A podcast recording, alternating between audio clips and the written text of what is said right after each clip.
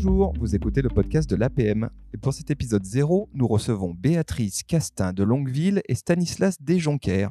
Béatrice a pris la direction générale de l'APM en février 2018, après une solide expérience de 30 ans à forte dimension internationale. Elle a notamment travaillé chez Accenture et Norisco, puis en tant que fondatrice d'un cabinet de conseil en développement du capital humain.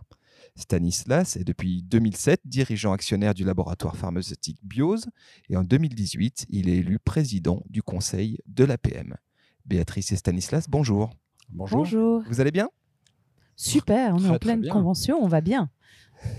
Béatrice, est-ce que tu peux nous expliquer ce qu'est l'APM ben, L'APM, c'est un réseau d'entrepreneurs nous sommes plus de 8000 aujourd'hui, 8200 exactement, sont des entrepreneurs qui se posent des questions et qui pensent que les autres entrepreneurs vont venir les aider à y répondre. Donc ils se retrouvent entre pairs une fois par mois pour euh, échanger et avec un expert qui leur apporte euh, une vision du monde différente de la leur et leur permet de se questionner sur des sujets euh, de l'ordre de la philosophie, du leadership, du développement personnel, des techniques d'entreprise. Donc voilà ce que nous sommes. Et donc, ce sont 8000 adhérents qui sont euh, en France, mais pas que, il me semble. Absolument. 20% de nos adhérents sont en dehors de France. Donc ça, ça fait à peu près 5 ans qu'on a lancé euh, l'international à l'APM, et j'ai envie de dire, où l'international s'est lancé à l'APM parce que des, des entrepreneurs qui n'habitaient pas la France avaient envie d'y retrouver l'APM. Stanislas, est-ce que tu peux nous dire à quoi ça sert l'APM Si je suis un jeune dirigeant, en quoi faire partie de l'APM Ça peut euh, m'apporter, ça peut m'être utile? Eh bien, Quand on est dirigeant, entrepreneur, euh, le point commun qu'on a tous, c'est qu'il y a certaines décisions très structurantes qu'on doit prendre, et quand on les prend, on est seul. On peut prendre tous les conseils qu'on veut, on peut demander à sa famille, demander à des consultants. À la fin, c'est nous qui subirons les conséquences de nos choix et qui devront les assumer. Et dans ces moments, on aimerait bien partager avec des personnes qui ont le même niveau de problématique. Et c'est pour ça que l'APM regroupe des entrepreneurs, partant du principe qu'on se forme les uns les autres. Et le fait d'être à l'APM, ça nous fait grandir, ça nous réassure, et surtout ça transforme notre vision du monde et notre ambition.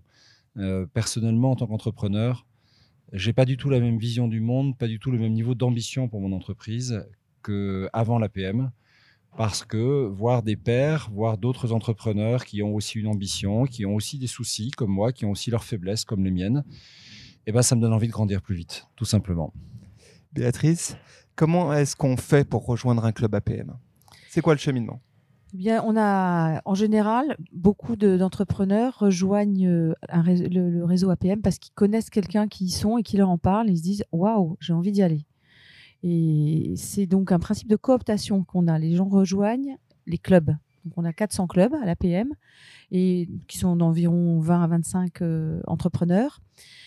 Quand si, toi tu es par exemple entrepreneur et que tu as envie de rejoindre l'APM, bah, tu vas contacter soit l'animateur du club, soit des dirigeants du club ou le président du club rencontrer euh, cette personne qui va voir si ton profil correspond à ce dont le club a besoin pour avoir suffisamment de diversité de profils et puis pour s'assurer que tu as l'esprit entrepreneur et que tu es numéro un de, de ton entreprise. Et Stanislas, est-ce que tu peux nous parler des experts hein? Tout à l'heure, Béatrice, tu euh, parlais des experts. Tu disais que c'est important, les experts au cœur de l'APM. Quel est l'apport des experts euh, dans le mouvement APM Alors, le premier apport de l'expert, c'est d'apporter un sujet, un thème sur lequel on va se former les uns les autres. Parce qu'une fois qu'on a dit que l'APM apportait euh, du soutien, de la réassurance, de l'échange, on ne veut pas que l'APM soit un club où des entrepreneurs se rencontrent juste pour parler de leurs problèmes. Euh, c'est-à-dire que quand il y a une rencontre de club, elle est structurée par l'expert qui donne un contenu. Et l'expert devient le vecteur par lequel nous allons nous former dans le partage d'expérience. Donc, il donne le cadre de chaque rencontre. Ça, c'est la première euh, valeur ajoutée de l'expert et elle est absolument fondamentale. Ensuite, euh, on a besoin des experts sur différents thèmes qui sont plus ou moins appliqués. Donc, les experts incarnent en fait des natures de thèmes. On a des thèmes qui sont évidemment très appliqués et tournés vers la technique d'entreprise, mais on a également des thèmes de développement personnel.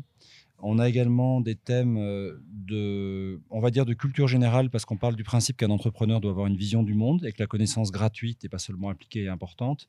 Et enfin, on a des thèmes, on va dire, qui sont un peu hybrides, qui sont analogiques, où euh, des experts qui n'ont aucun lien avec le monde de l'entreprise. Je ne sais pas, par exemple, un paléontologue qui va nous parler de la disparition des dinosaures vont nous faire réfléchir par analogie. Euh, donc le rôle de l'expert également, c'est d'apporter le dehors-dedans. C'est pas simplement être un technicien d'entreprise, mais de nous faire réfléchir par analogie. Béatrice, si je comprends bien, l'APM, c'est un mouvement de dirigeants qui se retrouvent pour échanger et se réinventer. Alors comment l'APM se réinvente? Ça, c'est une formidable aventure. Depuis un an et demi, on a travaillé avec le réseau, on a en fait interrogé le réseau pour savoir comment on pouvait se réinventer ensemble, avec la perception qu'on était, après 32 ans, à la fin d'une étape et qu'on avait envie et besoin de passer à une étape suivante. Ce qui est incroyable, c'est que plus de la moitié du réseau a répondu. On a eu plus de 7000 propositions qui ont été faites par les adhérents, par les experts, par les animateurs pour réinventer ce réseau. Donc on a pris toutes ces informations et on a travaillé ensemble avec le conseil d'administration, Stanislas et moi, et on a à partir de ça, ce projet s'appelle Demain la PM, et on a défini notre nouvelle raison d'être, notre nouvelle mission, on a réaffirmé nos valeurs et notre vision pour 10 ans. Génial. Euh, Stanislas, on enregistre un podcast. Je sais que toi, tu écoutes des podcasts aussi. Mhm. Euh, donc là, on est parti pour une série d'épisodes. Vous êtes les premiers, vous faites l'ouverture. On vous remercie d'être là aujourd'hui. Et on va recevoir un certain nombre d'experts. Pourquoi on le fait, euh, ce, podcast? C'est important d'aller utiliser les nouveaux moyens de communication quand on est l'APM Oui, alors c'est important surtout d'être... évidemment, il y a de ça. Mais Béatrice nous a parlé de la façon dont on s'est renouvelé. Et je voudrais compléter en disant qu'est-ce qu'on a voulu compléter et ce qui fera le lien avec pourquoi on a envie que l'APM soit plus connue. Je dirais que historiquement, l'APM dit l'entrepreneur qui n'a pas toutes les réponses doit se former pour plus de performance, pour plus de progrès dans son entreprise. Ça, on le dit toujours et ça fait partie de nos fondamentaux. Mais ce qu'on revisite aujourd'hui dans notre raison d'être, c'est cette notion de progrès. Euh, on dit que le progrès de l'entreprise, ce n'est pas seulement la richesse économique, parce que le monde attend plus des entreprises aujourd'hui. Il y a des dimensions aujourd'hui sociétales, environnementales, humanistes, artistiques. À la limite, peu importe, c'est le choix de chaque entrepreneur, mais qu'on doit prendre en compte quand on prend nos décisions. Et, et donc, dans la vision qu'on a revisitée, on part du principe que l'APM doit plus se faire connaître non pas pour être connu en soi et chercher la notoriété ou la gloire comme une fin première, mais tout simplement parce que si les entrepreneurs responsables font rayonner l'APM par leurs actions et leur impact positif sur la société, alors ça a du sens pour nous. Dès lors, il est important que l'APM soit connue comme le fruit de son travail et évidemment à l'ère du digital et va communiquer par les podcasts, par euh, tout ce qui pourra faire savoir qu'il y a des entrepreneurs qui ont cette dimension responsable et qui la revendiquent avec toute l'humilité nécessaire parce qu'on n'a pas la définition universelle du bien. Et ben c'est fondamental pour nous aujourd'hui. Béatrice Stanislas, merci beaucoup de nous avoir accompagnés pour cet épisode 0. L'ambition de l'APM, si j'ai bien compris ce que vous m'avez dit, c'est d'aider les entrepreneurs à se transformer, à créer de la richesse et puis aussi à contribuer de façon positive au monde qui les entoure. Qu'est-ce que vous avez chacun à dire aux entrepreneurs qui nous écoutent et qui ne sont pas encore membres? Béatrice, si tu veux bien commencer.